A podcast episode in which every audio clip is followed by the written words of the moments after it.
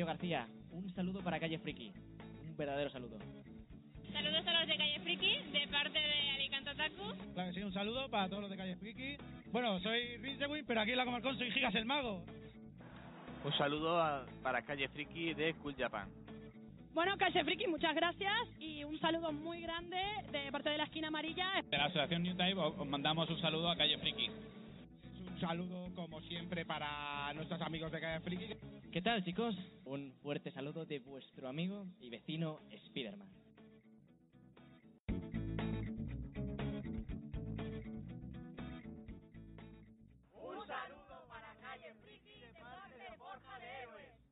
Un saludo a Calle Friki, muchas gracias de parte de todo el equipo de Sugoi, que soy solamente yo. Un saludo para Calle Friki de parte de Cinema Paradiso. Un saludo para Calle Friki de parte de.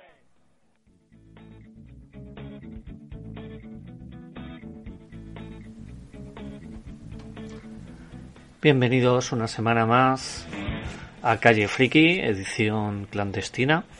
Eh, 22 días ya en el momento de grabar este programa, 22 días de eh, confinamiento. Eh, la curva de, mm, del coronavirus está descendiendo ya, eh, ya vamos poquito a poco saliendo de esta. Que nadie piense que, vamos a, volver a la normalidad, yo creo que eso eh, eh, es algo que ya se sabe, no vamos a volver a la normalidad inmediatamente, sino que poquito a poco pues iremos recuperándola. Como he dicho en otros programas, yo temo más a las consecuencias económicas que al, al propio coronavirus y eh, estando a la espera de que haya un- una vacuna, eh, sabemos que esto pues puede, puede repetirse. Eh, de todas formas, eh, confiemos en, en que esto se solucionará y sabemos que, que saldremos de, de esta.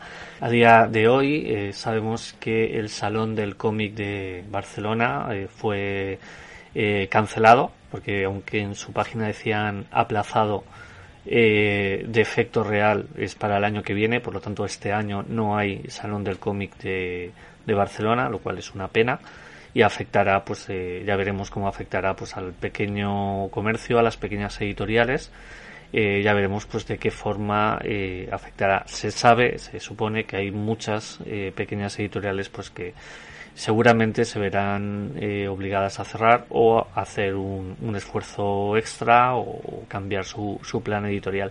En Estados Unidos eh, la, la distribuidora más importante, la Diamond Comics, eh, ha cesado su, su actividad, lo cual, pues como digo, afecta a, a mucha gente, a muchos distribuidores de, de todos los tamaños.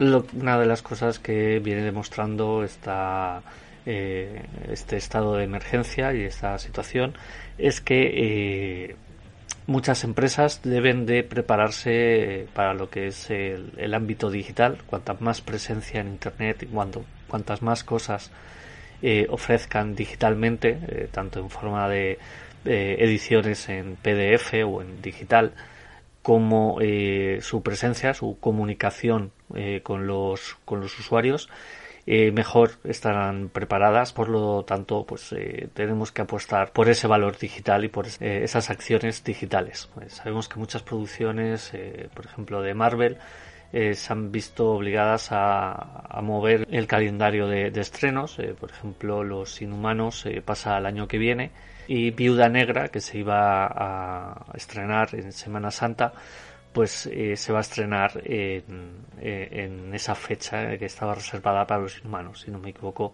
para septiembre-octubre. Con otras producciones pasan lo mismo, no hay tantas eh, comunicaciones, o bueno, ahora mismo las, las desconozco, pero se sabe que, que van a cambiar. Hay plazos de rodaje y de estreno que, que han, se han visto cancelados. Un ejemplo es eh, Walking Dead, que es- ha terminado la, temporada en, en- su último capítulo, eh, emitido esta semana. Y eh, a lo largo del verano cre- creemos que, se va a emitir los, los capítulos restantes. Ha visto su temporada eh, interrumpida. Estas cosas van a, van a pasar este año, ya veremos cómo iremos saliendo y nada. Ediciones La Cúpula nos ha preparado una antología de, la mítica El Víbora. Tenemos eh, desde Max hasta Robert Crumb y un montón de autores más, unos 20 autores, en la que es la primera antología que nos han preparado esta semana. Son unas 30 o 40 páginas semanales y tenemos autores como hemos dicho Max, eh, Robert Crumb, Gilbert Shelton, Jus Suarte y Peter Batts, entre otros. Está muy bien esta, esta iniciativa de Ediciones La Cúpula e ir a echarle un, un ojo porque merece la pena.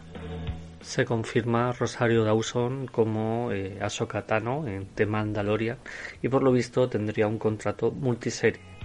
Si esto, bueno, esto significaría que tendríamos a Ahsoka Tano para rato. Y a ver la elección de la actriz, pues habrá que ver cómo, cómo la como lo, lo, interpreta. También es verdad que eh, con esto habríamos visto el, eh, a una Soka más, más niña en, en, las Clone Wars de, de, Star Wars y ahora la vemos más, más adulta como la hemos visto en Rebels, pero incluso más, más mayor. También hablan de la serie de Obi-Wan, que podría salir ahí. Por, por, de pronto no hay fecha de rodaje, pero estaba planeada para el 2021 y 2022. Si las intenciones de Disney es hacer una especie de universo compartido a través de las series, bueno, es un proyecto interesante y habrá que ver pues cómo se desarrolla pues el personaje de Ahsoka Tano y los nuevos proyectos más allá de Mandalorian, que es una serie que ya vimos en su momento y la verdad que nos gustó.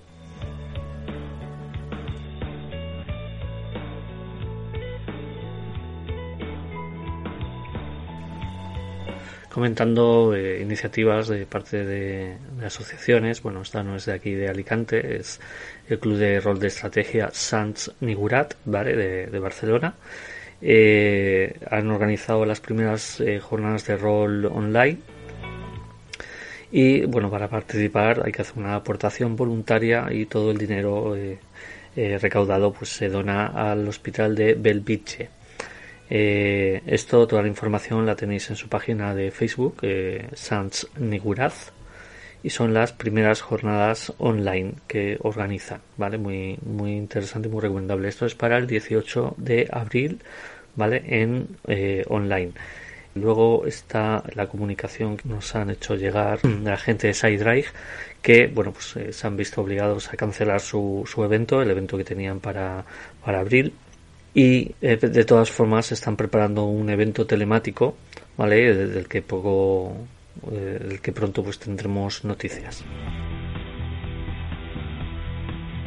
En cuanto a lo que es el programa de, de, hoy tenemos una reseña de la complicada vida de Jenny que nos hace eh, Maite. Y eh, luego con, con Josan pues repasamos el episodio de, de esta semana de Westworld como es costumbre en este programa, olvidarnos de, de las redes sociales. Vosotros no os olvidéis, es eh, Calle Friki, tanto en Twitter como en Facebook como en Instagram. Es fácil de buscar Calle Friki. Esto lo estaréis oyendo por por iVoox, donde podéis también dejar comentarios.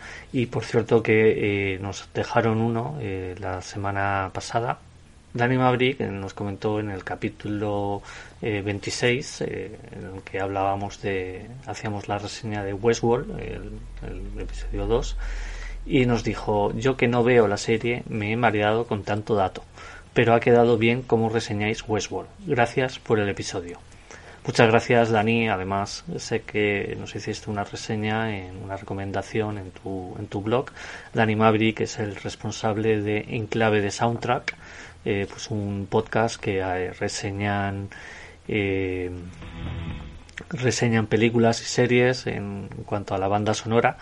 Y es muy muy interesante. Clave en clave de soundtrack pues sin más os paso a Maite con la reseña de la vida complicada de Jenny Hola a todos estamos una semana más en Calle Friki y vengo a traer lo que prometimos la semana pasada y que no ocurrió me disculpo porque fue un fallo mío personal y el comentario no estaba a punto. Pero aquí estoy para enmendar mi error y os traigo el comentario del cómic de Mario Domínguez Soler, La complicada vida de Jenny. Eh, este cómic es, yo creo, una breve introducción a, a lo difícilmente pesimista por lo realista que es eh, la vida de un adolescente, ¿no? La vida de Jenny, una niña de primero de eso, que se dedica prácticamente a subsistir en un mundo que le queda pequeño, porque ella, eh, conforme vas leyendo el, los textos, te das cuenta que es una persona muy inteligente, que se hace muchas preguntas, y bueno, pues este mundo no la comprende, ¿no? Nada que nunca hayamos sentido en la, en la etapa adolescente, jamás, que va. Eh, el mundo para Jenny yo creo que es algo así como si, si hubieras puesto un jersey a, a 40 grados de estupidez y te hubiera quedado muy pequeñito, ¿no?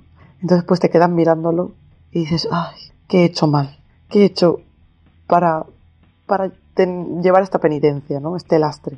Yo creo que bien podría llamarse como una de las secciones eh, de los capítulos que se llama el arte de ser pesimista. Porque te enseña, este cómic te enseña a cómo no darte de hostias antes de que la vida te las dé, porque te las va a dar igualmente. O sea que, que bueno, ya con este, con esta introducción vemos que, que la carga de risa está asegurada. Y, y yo creo que haciendo hilo con esto, es importante hablar de la estructura antes que, que el análisis de los personajes, porque la estructura del cómic es, es, un, es un tanto peculiar. Se trata de agrupar unas seis o siete viñetas en una página, que son lo que forman el capítulo, ¿no? un capítulo. Y hablan muy brevemente, pero muy concisamente sobre un tema, que luego se entrelaza con la historia en general, ¿no? con el siguiente capítulo, y así sucesivamente. Entonces cuando lo lees, te da la sensación de estar leyendo a flashes, ¿no? Flash tras flash, eh, pues hay un tema nuevo, ¿no? Y esto hace que, que la lectura sea muy dinámica. Eh, una vez introducido esto, bueno, pues pasamos a hablar de, de la historia, de los personajes, ¿no? Pues nos encontramos a Jenny, que es la, la protagonista, en situaciones muy realistas, ¿no? Como son las situaciones de bullying, eh, los problemas a la hora de socializar, el amor preadolescente. Jenny defiende el pesimismo de una forma casi aplastante, pero que siempre es cuestionable, ¿no?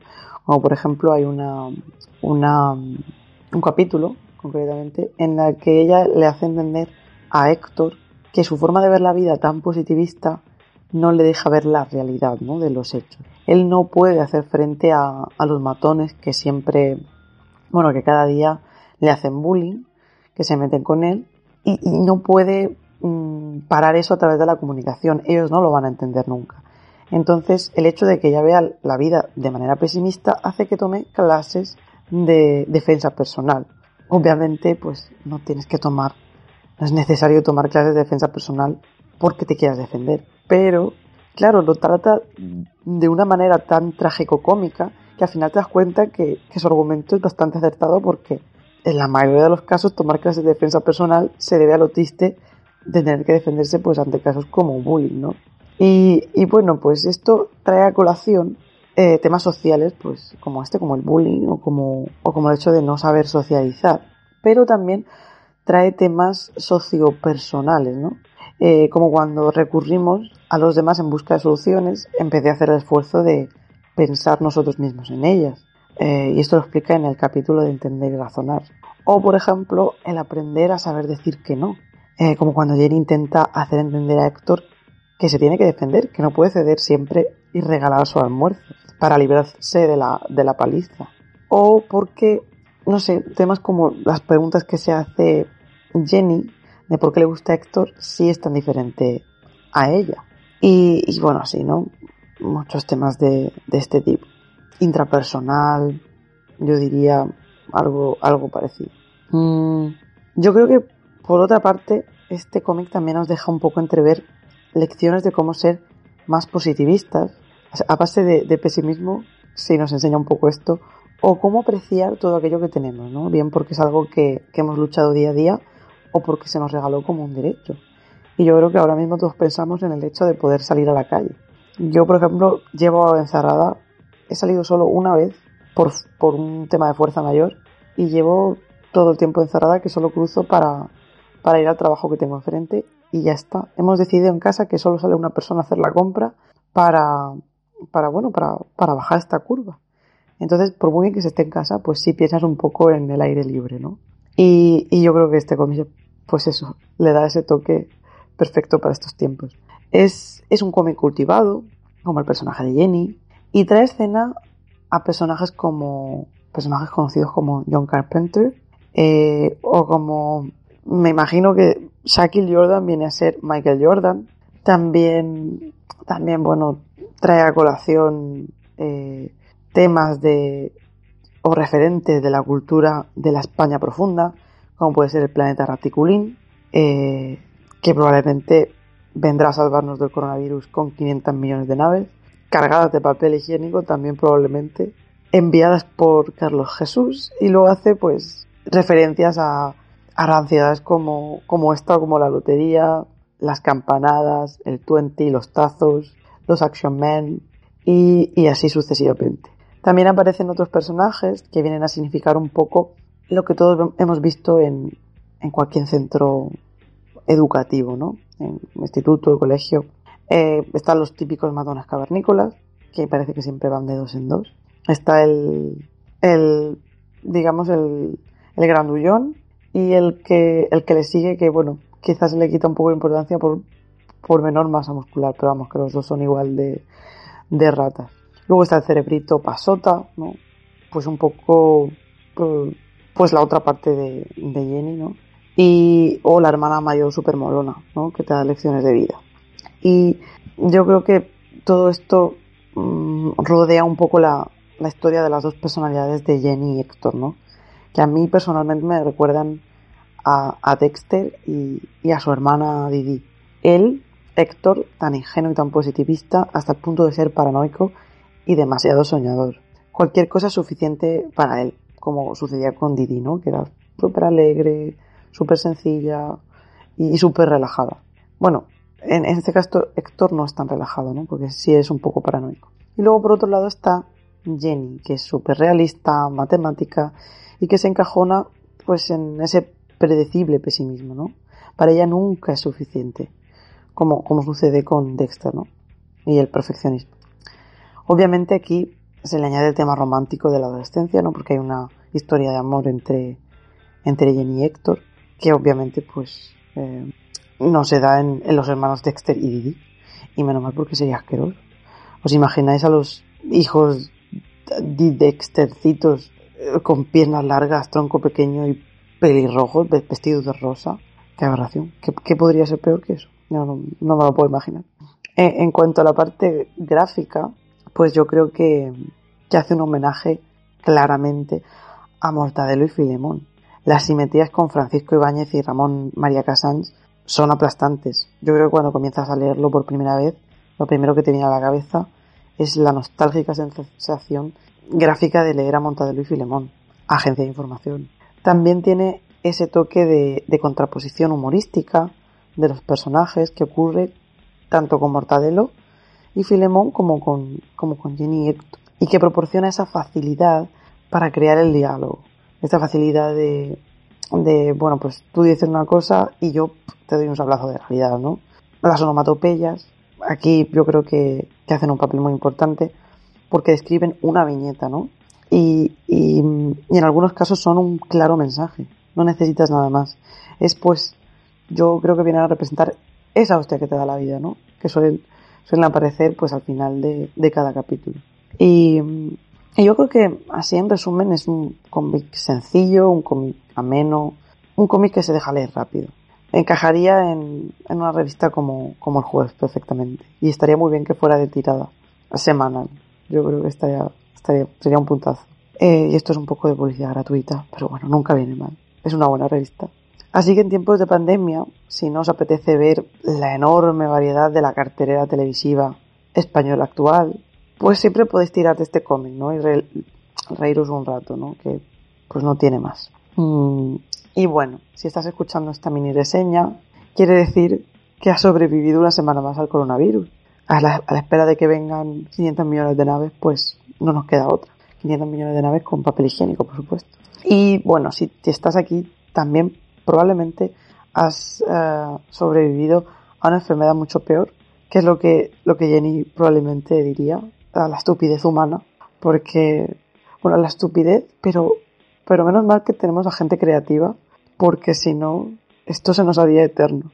Y bueno, si sobrevives una, una semana más, pues nos volveremos a encontrar en Calle Feki. Espero que os haya gustado y un saludo a todos.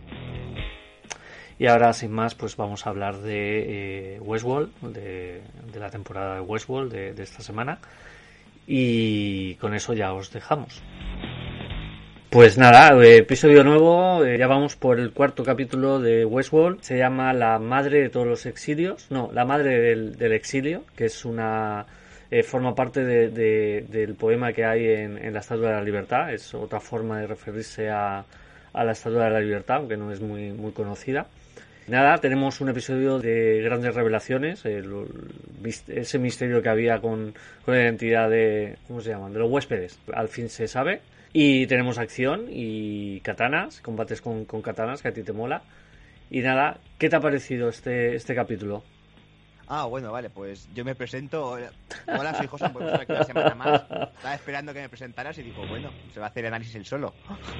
Pues sí. No. Hoy me hago. Hoy, bueno, pues está conmigo Josan, como todas las semanas, muy buenas. Muy buenas. Ah, ya sí, venga, vamos con Westworld, que sí. llegamos ya al Ecuador de la temporada, con este La Madre de Exiliados, o como no sé cómo se traducirá, pero. Pero sí, además un capítulo que ha dado bastantes respuestas, que te ha pegado ya un par de sorpresitas, un par de giros, lo deja todo bastante más claro y que hemos tratado cuatro capítulos, pero ya tenemos a William, ya sabemos sí. qué estaba haciendo el hombre de negro, William, el antiguo dueño de Delos. Estaba confinado en casa por propia voluntad y no, no estaba haciendo gran cosa, la verdad.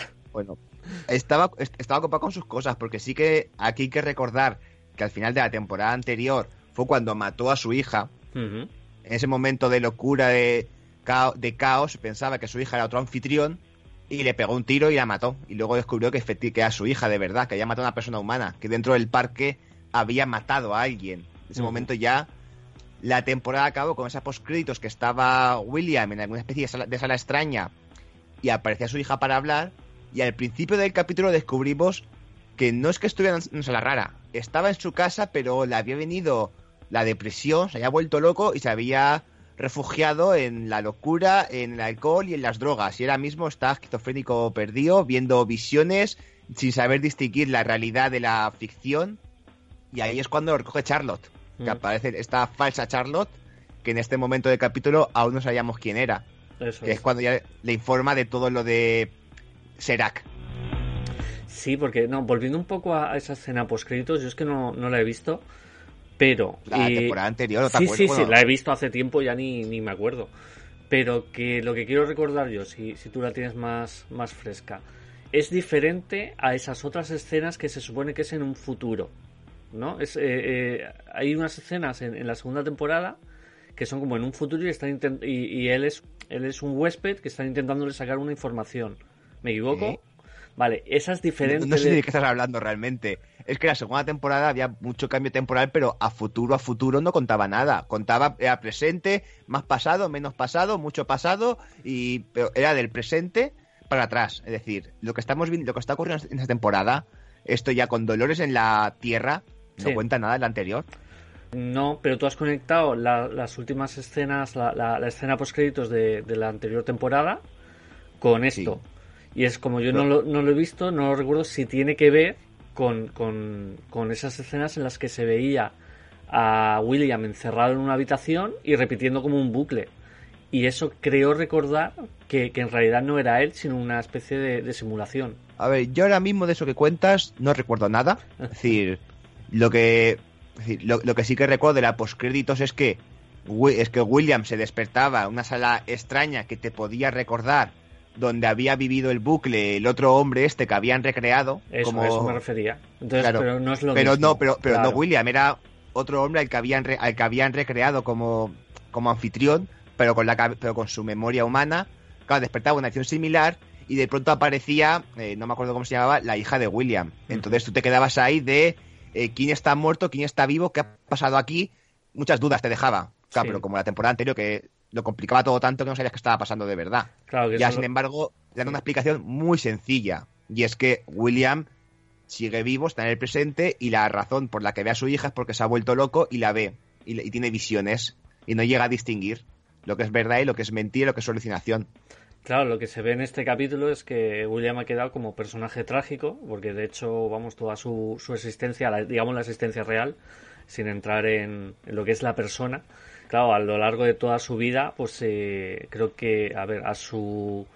Eh, no, no, recuerdo cómo se llama en castellano, su hermano en ley, a su cuñado, no, a su a Logan, a, su, amigo, este, creo que era, sí, que era amigo que, se iba a casar con, con, su hermana o algo así.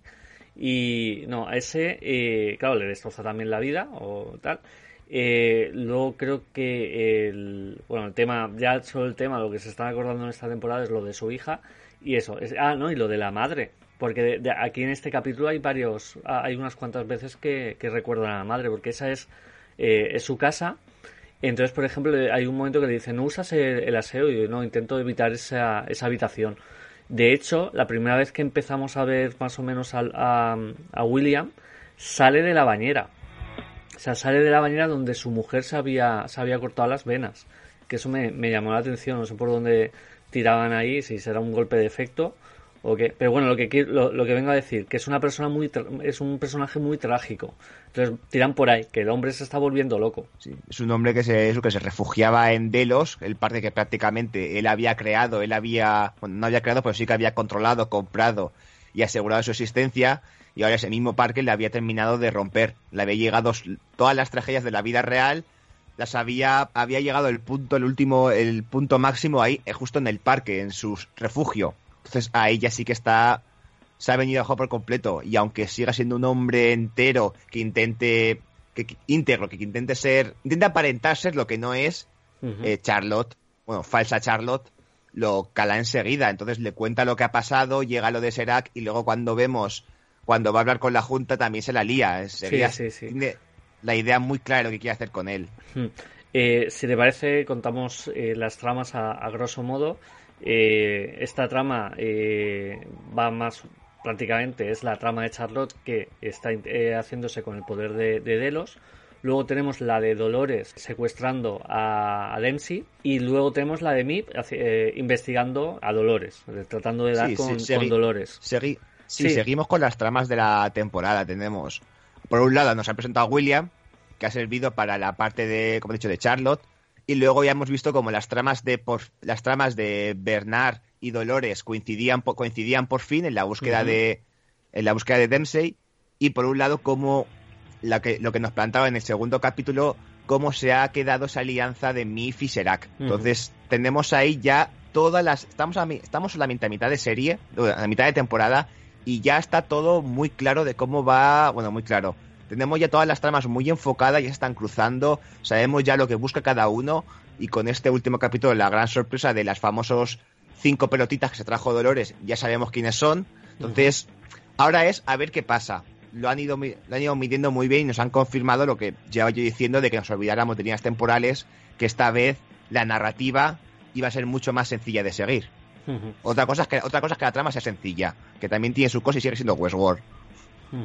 Yo creo que eh, la parte de William la hemos tratado muy bien, es eso, eh, es muy básica, es Charlotte eh, pidiéndole a, William que vuelva porque tiene que, hacerse cargo de la empresa y al final sí, lo, tratamos entera. No, eso, cuando llega al final, porque la, gran revelación. la forma que tiene la revelación de darse es en todas las tramas de golpe, ese montaje paralelo de Bernard, Miff, eh, William. Entonces, luego cuando lleguemos al final. Vale, pues. De todas formas, que la trama eso es. Conocemos a estaba William y Charlotte le convence de que tiene que hablar con la, con la Junta Accionistas porque si no, Serac, y aquí viene lo importante, no solamente va a comprar su empresa, sino que conoce lo del sector 16.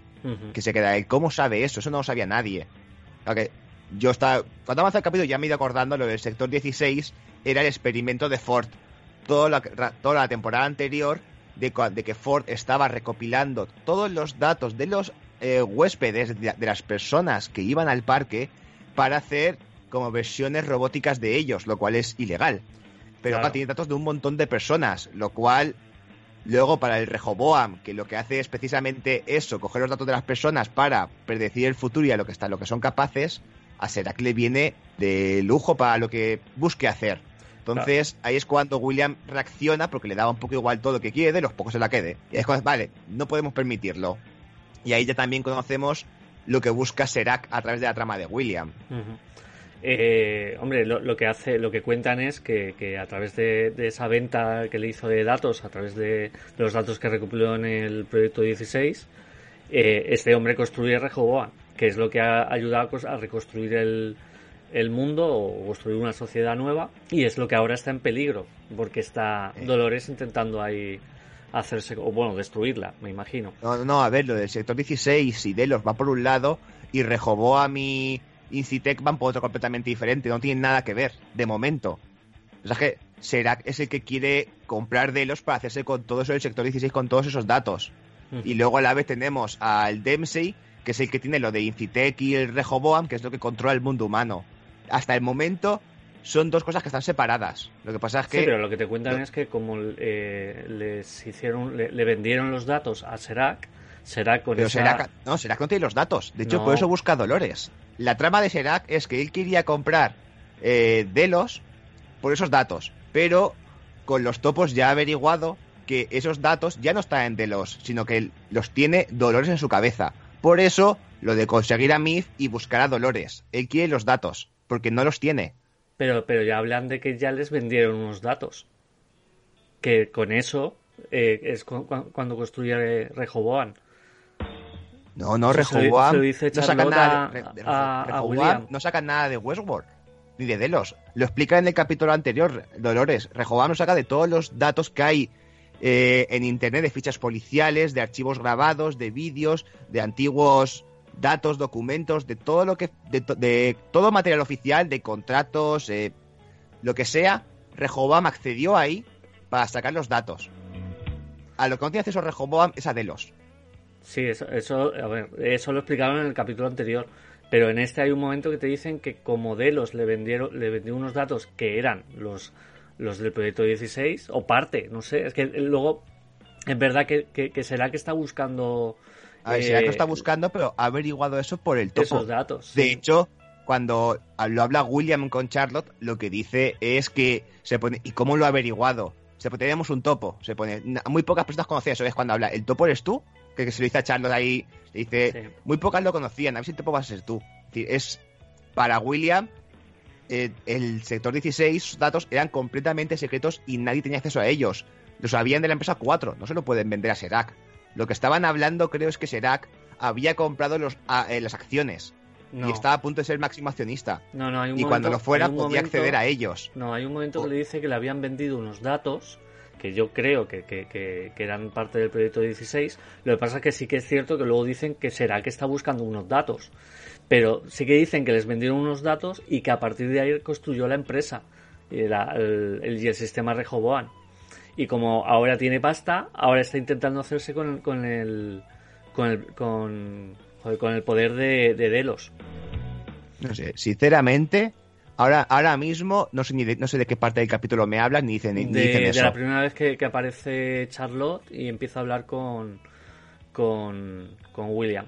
Antes de decirle que este va, dice eso. Sí. de hecho, lo que está hablando, él le habla, le habla de Serac y le habla de las acciones. Se pone, eh, Delos está a punto de pertenecer a Serac se pone porque nos ha ido comprando acciones o que le vendimos a algún grupo de acciones y, por medio de otras empresas pequeñas ha comprado muchas más y ya, es casi, ya le falta muy poco para ser el máximo, el máximo accionista. Pero ahí no me suena que hablen nada de los datos, de ese tipo de datos. A mí sí que, me, eso es lo que me suena. Que eh, los datos sale porque se lo dice Charlotte a William para convencerle que se despierte de esto es lo que busca. Trama de, Dolores eh, va más por lo que sabíamos de, de infiltración, intentar hacerse con el control de, de, de Dempsey, yo creo que en teoría es secuestrarlo, ¿vale? Lo que pasa es que sí que es cierto, porque eh, creo, ¿cuántas perlas tiene, tiene ahora esta Dolores? A ver, lo de Dolores lo, llevan dejando bastante claro varios capítulos, que eran Dolores y cinco, y cinco perlas. Vale, Dolores y ¿cuántas ha colocado? Sabíamos que una era Bernard y luego teníamos los otros cuatro, que eran el del cuerpo de Charlotte, el del cuerpo de Cornell y dos más. Y ahora ya sabemos cuándo están cada uno. Pero claro, lo de eso es más menos saliendo. De aquí, de la, bueno, la trama de Dolores con Caleb de infiltración para hacerse con esto está bien, porque yo también quería destacar que ya sabemos este mundo humano curioso, porque ya nos dijeron en el capítulo anterior que no hay elefantes, es decir, que ya hay especies extinguidas, que aquí son muy comunes, y ahora en este capítulo hemos descubierto que tampoco hay París. París no existe. Espera un momento, ahora vuelvo. Tengo, es que se me acaba de encender la tele y tengo que ir a apagarla, no vaya a ser que se oiga.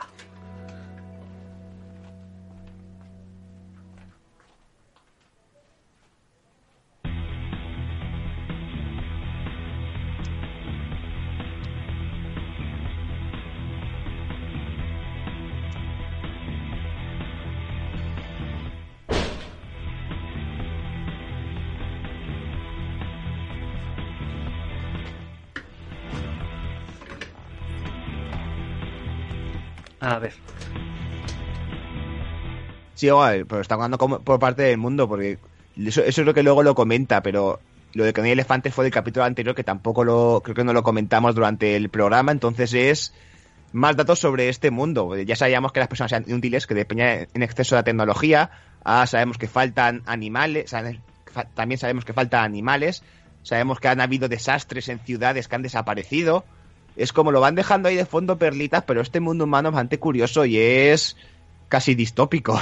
Sí, el, a ver, que me centre. El, el tema de, del plan de Dolores, el plan de Dolores de infiltración, lo que no tengo yo muy claro qué es lo que quiere hacer exactamente. Quiero decir, eh, los primeros movimientos que hacen en, el capítulo van hacia, hacia conseguir el dinero, ¿vale? a primero eh, el, huésped infiltrado que tiene se hace con la clave y luego eh, se, eh, se, hacen con, el ADN de, una especie de abogado o banquero que lo que hace es, haciéndose pasar Caleb por este banquero con el ADN que, que le han inoculado, es sacar el dinero. Vale, si ya tiene el dinero, ¿para qué quiere a Dempsey? Porque Dempsey es el dueño.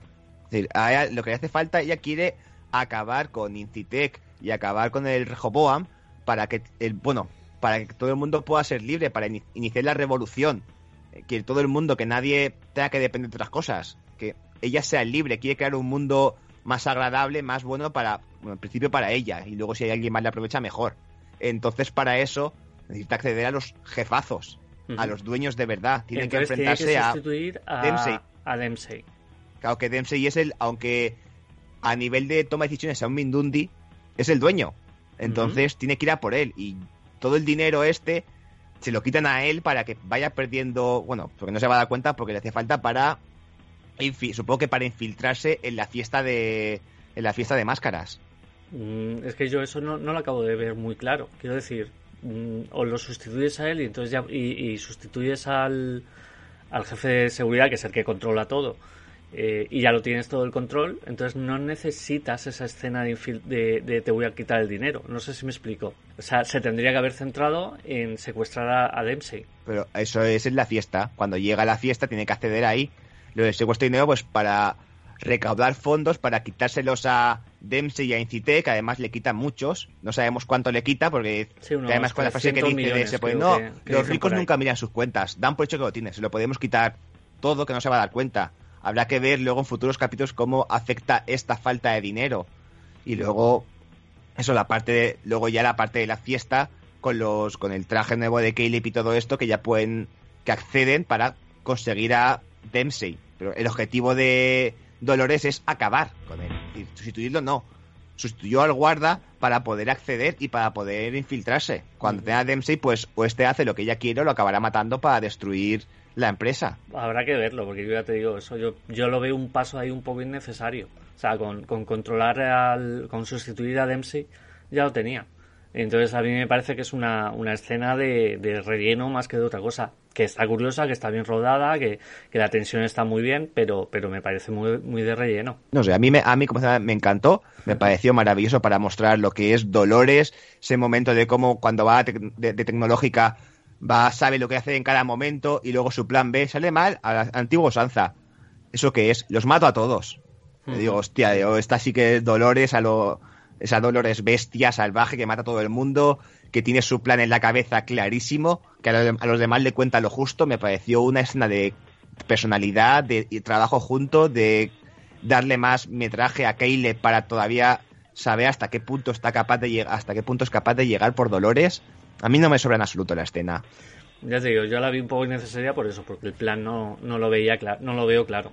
O sea, no sepa que necesita el dinero si puede, si puede sustituir al uno y al otro. Ya tiene a uno sustituido, solo tiene que, ir y secuestrar al, a Dempsey, que es lo que hace al final del capítulo. Al otro no puede sustituirlo. No tiene más pelotas, no tiene más anfitriones ya. Nos, falta, nos, falta, nos falta por conocer a uno, pero. Por eso te, digo que, todos gastados, no los va a quitar de otro lado. No, le, no le queda ninguna perla ya, es por eso te preguntaba. A ver, eh, hay una que no sabemos dónde está, pero no la tiene Dolores, está ya metida en algún cuerpo, así que no pues, puede hacer eso que dices tú, en principio. Que ya está metida en un cuerpo? Porque no la tiene Dolores, es que si no ya la habría utilizado, la, perla que tenía. que la hayan enseñado que no la tiene, no sé. No, ya veremos cómo, cómo, van por ahí, porque eso es verdad que, es lo que te digo yo. Eh, otro detalle que me di cuenta, Caleb no sabe que Dolores es un, un huésped. Si no se lo ha dicho, no lo sabe. No, no es que además creo que hay un momento que está hablando con Bernard y Bernard, no sé lo que le dice exactamente, no me acuerdo ahora la, frase exacta, pero me quedó claro que Caleb no lo sabe. Claro, a ver, ¿tú has visto en algún momento de, lo que llamo de temporada que Dolores se lo diga? No, no, no se lo ha dicho. No, es que claro, pero a Caleb tampoco le importa. Es que eh, llegó el momento cuando lo vimos de que él le salva, él le ayuda porque es lo primero que le ocurre real. Toda su vida ha estado muy guiada por según las cosas que le han pasado, él no ha tenido libertad, ha tenido una infancia trágica. Entonces, ahora cuando vio ella, vio la primera persona que de verdad eh, hacía, no, no dependía de ordenadores o otras cosas, sino que era ella misma. Y él le gusta eso, él quiere a alguien que dependa. Y cuando le contó ya toda la verdad del Rehoboam este, ya fue, vale, sí, me gusta tu plan, quiero ayudarte a que lo cumplas. Y eso es lo que hace Caleb. Claro, pero ah, habrá, que momento, ver la, relación entre ellos, luego cómo se, desarrolla el, momento en el que, se, que, él descubra que no es humana, que es, pues, que es una huésped. Habrá que ver el momento más adelante cuando Dolores seguramente peleando con alguien caiga herida y este vea su interior y vea no solamente sangre, sino de verdad empieza a mm. ver los, todo, todo lo que lleva dentro Dolores. Pero hasta que ocurra eso, es algo que ya veremos cómo reacciona. Pero en principio, no sé.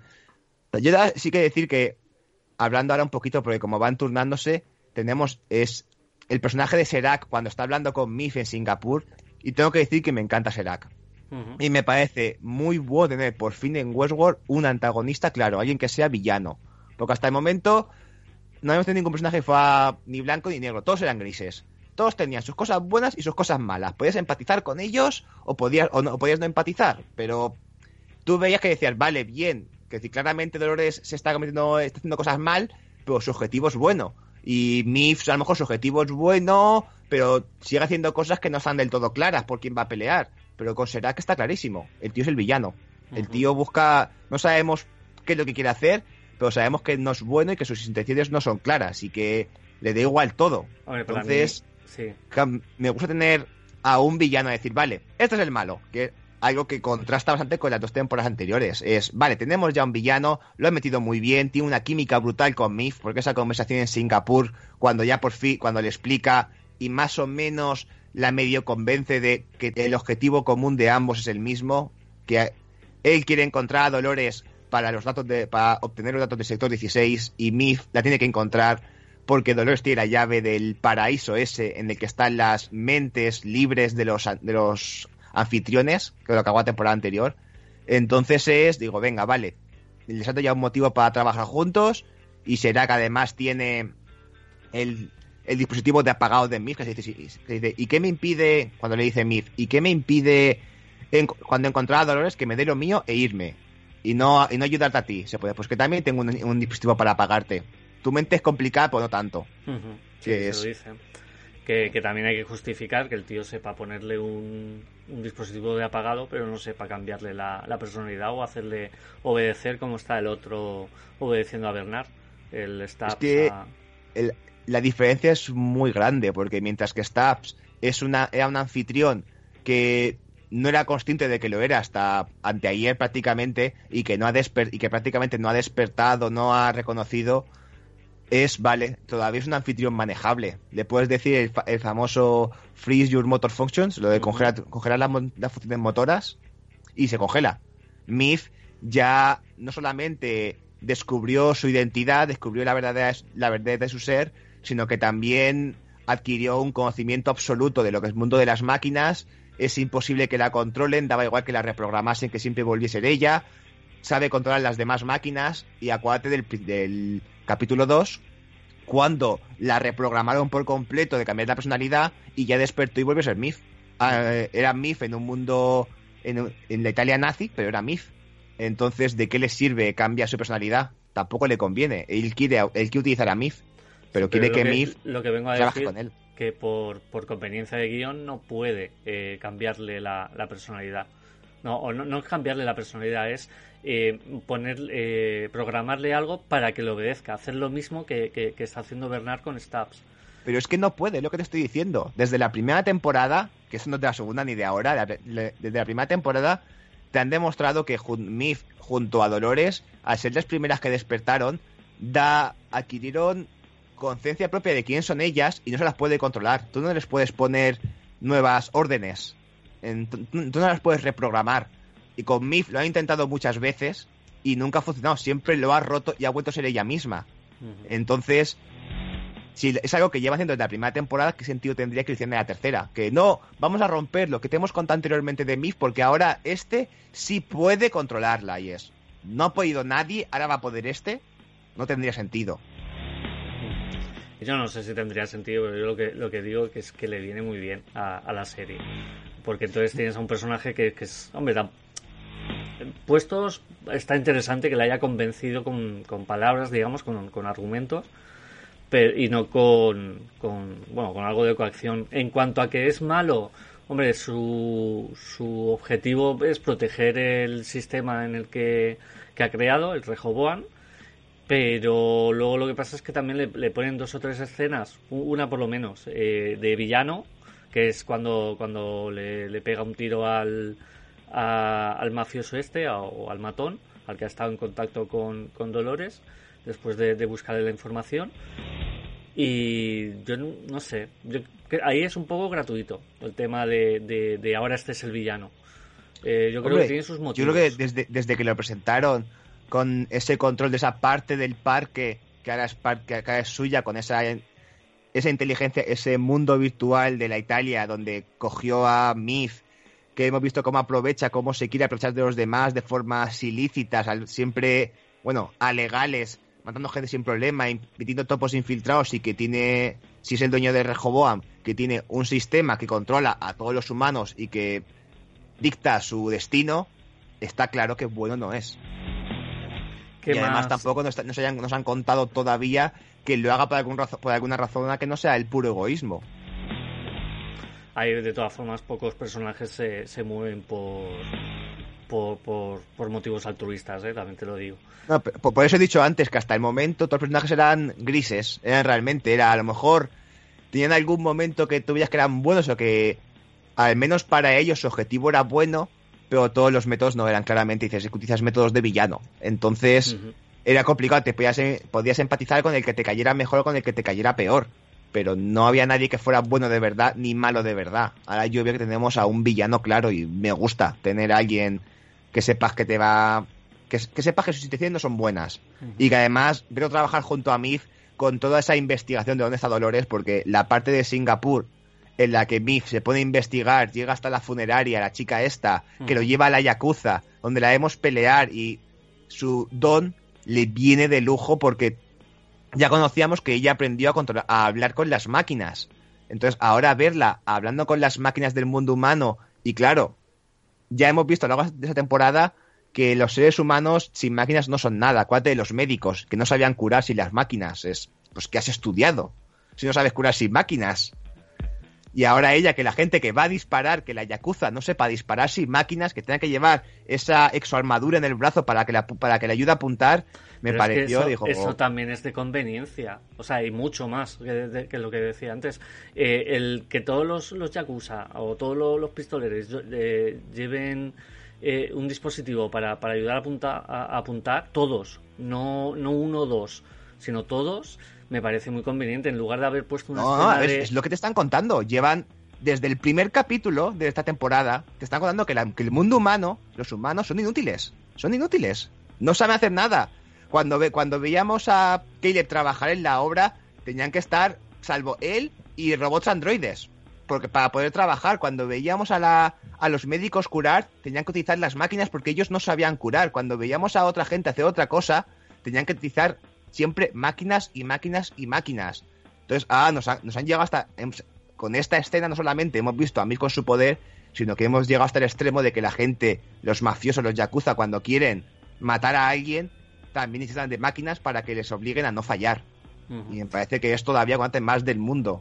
Aún así que, sean todos los que los que los mafiosos con, con ese tipo de, artilugio que le viene muy bien a, a mí para fastidiarle la puntería, me pareció un poco gratis. Pues, y, más porque es verdad que tienes a Mif que a lo mejor no tiene habilidades de combate, aunque se las pueden haber programado o se las puede programar ella misma o lo que sea, pero, pero es que me pareció demasiado eh, eh, tienes a un personaje que uno de los puntos fuertes es que puede interactuar con, máquinas, por ejemplo, cuando llega a la puerta y, mete el código ya sola sin, sin hacer nada, ahí sí, ahí me pareció bien porque me parece normal que pueda hacer eso, pero que todos los Yakuza, todos, no, no, no la mitad o los más mayores o lo que sea, sino todos tienen ese aparato, me pareció, como digo, un poco. Y además que no se ha visto, es que ese aparato no se ha visto nunca, en que yo sepa, en toda la, en toda la, en toda la temporada, ni, en la serie. Es que, es que está el momento de tiroteos de gente profesional que esté que se dedica a eso, salvo en el primer capítulo los que se pelearon con Dolores, que en ese momento no estaban preparados, estaban vigilando y les pilla por sorpresa, y ya vimos cuando disparaban, no, tampoco no, es que aceptaran, salvo el que le dio a Dolores a bocajarro, no acertó ninguno. Que también te cuenta, es, es ya, pero, eh, pero entonces puedes, puedes solucionar la escena de esa forma. No con que, que, todos fallen. No, tiene sentido tampoco. porque eso sí que no tiene sentido. Que de, de repente los más peligrosos de Singapur y no, y no tengan puntería. No, fallen todo. Pero que ella sepa esquivarlos o sepa combatir. No sé, ya, te digo, el que todos lleven ese, ese mismo aparato me pareció demasiado gratis y demasiado por la, por, por la cara a mí me pareció perfecto para continuar la serie. Es lo que te digo, te están jugando todavía cosas, más cosas de este mundo, están avanzando. Es como si de pronto me dices, no, es que a mí me pareció muy de gratis que hubiera, que, que llevasen eso en la boca, que llevan ese registro. Es, pues si lo han puesto para avanzar en la serie, es, tendrán que contar cosas. me ha parecido muy de gratis que Dolores tenga, que Dolores tenga cuatro, se a Bernard, ¿eh? que es muy, es muy conveniente para la trama que te haya traído a Bernard, porque es, no lo podría haber dejado allí. Pero es que lo de Bernard tampoco lo han explicado. O sea, le estamos dando la, la, confianza, digamos, eh, que, nos expliquen luego más tarde qué función tiene Bernard en, en la trama. Porque por de pronto es solo que, le haga la intente hacer la puñeta a, a Dolores, vamos, que, la combata, ¿no? Que intente evitar sus planes. Entonces, claro, no ves qué función tiene para Dolores Bernard. Bueno, es algo que, de hecho, hasta el momento solamente sabemos el momento que sacó Dolores las cuatro pelotitas cuando, hablando con la falsa Charlotte que le dijo que fue ese famoso ¿y por qué lo has traído? Nos hará falta. Nos hará falta. Y ya sabemos que Bernard no es Bernard, que es Bernard y el otro y el otro y el otra personalidad. es decir, llegado el momento, seguramente Dolores podrá utilizar al otro Bernard para lo que ella busca, de que si lo tiene ahí, incluso es posible que haya estado en contacto con él, porque cuando Bernard se preguntaba en el primer capítulo, él, ¿has tenido contacto con Dolores? Y de pronto es, ¿me están mintiendo? Es decir, que Bernard pues está haciendo algo, es un agente doble en sí mismo. Por un lado Bernard y por otro lado el otro Bernard. Entonces, a mí que lo tenga ahí con alguna utilidad me cuadra perfectamente.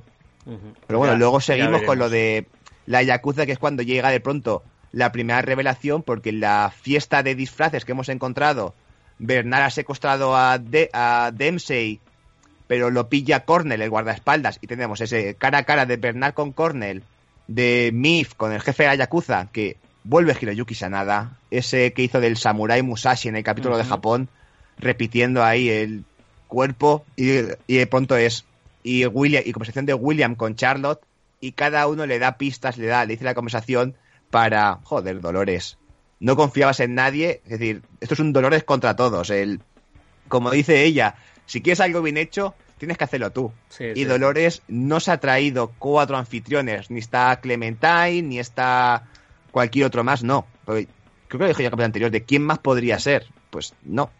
Se ha traído cuatro versiones de Dolores jóvenes, por así decirlo, cuatro versiones, cuatro versiones previas de Dolores. Todo lo que había ahí se ha copiado su memoria cuatro veces y le ha metido ahí. Claro, con razón, se concentran bien, saben hablar. Me, me, me, me fue una sorpresa que me gustó bastante. Era. Sí que he sabido algún rumor por ahí por internet, pero me moló mucho que se confirmara que no solamente fuera Charlotte una Dolores ahí previa, que entonces sí que me pega lo de sentir amor, sentir. poder sentir caridad y a la vez sea una furia asesina, sino todos los demás. Es. No, bien, la- me gusta por dónde va eso. La verdad es que da bastantes posibilidades a nivel de, de trama, pues eso, el, sobre todo el tema de la, de la adaptación de cada personalidad de Dolores, de cada cuerpo de, de Dolores, ver a ver cómo se adaptan o si luego todos van a estar de acuerdo o algo así. Ya veremos lo, lo que hacen. Ahí no, no sé yo cómo, cómo va a ir la cosa. A lo mejor con la falsa Charlotte tiran por ahí por el tema del hijo o de, o de la adaptación que estaba Bueno. teniendo ella. El momento fue a Charlotte cuando le desvela a William que es Dolores y a, la, y a la vez le desvela que sabe que está loco y que tiene visiones, que le ha escuchado hablando con su hija muerta, ese momento de el otro ya explota, eh, tú eres falsa, tú eres no sé qué, ¿qué ha pasado? Da, da, da". Se vuelve medio loco y dice, no, estos dos de aquí son de un psiquiátrico que te van a internar porque ya, si es que está- estás loco. Entonces, y ya como has hablado con toda la junta para que me dé los derechos a mí, pues ahora soy yo la dueña de Delos. Y ahora mismo, cuando acaba el capítulo, tenemos a William en un manicomio y, y Dolores Charlotte como dueña máxima de Delos, con la mayoría de esto, Sí, con sí, la mayoría de acciones. Con el poder. También. Falta que frene a, a Sera que no se pueda comprar más para que no tenga acceso al parque, pero... Sí. Eh, también se hace con el, con el ADN. Eh, Charlotte hay un momento que le pincha con, con la yema del dedo, que no sabemos, como siempre, pues no sabemos. No, será para, para manejar el dinero, igual que, que hemos visto en, en, en este capítulo. Yo Eh, supongo que será para acceder a algún sitio secreto, porque hemos visto de que con el DNI, con el DNI, con el ADN, se accede a según qué cosas. Así que es posible que te quieran contar ahora que entre sus muchos secretos William te- tenga algún almacén secreto en el parque al que solamente se puede acceder con su sangre, con su ADN, con su huella dactilar y de ahí que lo haya cogido. Sí, sí, no, seguramente irán por, por algo así. Eh, más cosas. Eh, pues sí, tenemos esa revelación en, en como lo que está haciendo mucho esta, esta temporada, montaje en paralelo, y a la vez que todo el mundo se. O sea, Dolores se revela a todo el mundo a la vez. No digo a la vez, pero digamos en, en montaje. No, en, en un montaje, claro. Sí, sí, sí, sí, como, montaje. Como, como debe ser. Si, te, si haces montaje en paralelo, es porque tienen que hacer una revelación que tenga algo que ver con todos a la vez. Y en este caso es la misma revelación cómo le va llegando a los tres antagonistas de Dolores. Entonces, ver cómo se entera a la vez William, Miff y Bernard, lo ha hecho muy bien. Miff que venía esto de, de reconocerle, de a Musashi, de cuál la conversación, de porque contigo, así comiéndole un poco la cabeza a Miff. Ujú. Esa escena con pelea de eh, Miff con Katana, me encanta. Y luego la, la Yakuza de, de Dolores, que, que además queda él vivo, o sea, queda eh, ahí, sigue funcionando y tal. eh, está, eh, iba a decir recaudando, está almacenando eh, el líquido este para imprimir eh, huéspedes. No sé si, bueno, eso que yo creo que queda bastante claro Sí, que, que el cuando se ve el líquido blanco ese, Sí. A ver, leche no es. Así que, ¿qué otro líquido blanco se ha visto en el parque, en Claro, la claro. serie? Pues habrá que ver ahí por, por dónde tiran. Eh, Eh, la- hay que decir que la razón por la que esta Dolores Musashi no mata a Miff es porque Serac le había puesto un, un rastrador. Entonces, cuando Miff llegó a él y estaba peleando, las tropas de Serac estaban en la puerta. Sí, y de sí, ahí el otro que se queda mirando con la katana, que parece que va a cortarle algo, le dicen, tenemos que irnos. Y la deja ahí desangrándose. Una imagen me parece preciosa, con Miff tumbada en, el, en, la, en la- esto blanco, con su sangre. des- me, pareció preciosa a nivel de fotografía. Pues yo creo que, que con eso ya lo tendríamos todos, eh, todo. Eh, ¿Alguna cosa más que, que reseñar? No, De este capítulo ya está, que eso ya, vamos ya por mitad de temporada y tenemos ya las cosas bastante claras. Dolores contra todos, a ver qué pasa. Ujú. Pues nada, hasta aquí hemos llegado. Eh, muchas gracias, Josan, por estar ahí. Un placer. Y nada, pues eh, tener cuidado ahí fuera y nos vemos en el parque. Hasta aquí el, el programa de hoy y como decimos, eh, tener cuidado ahí fuera.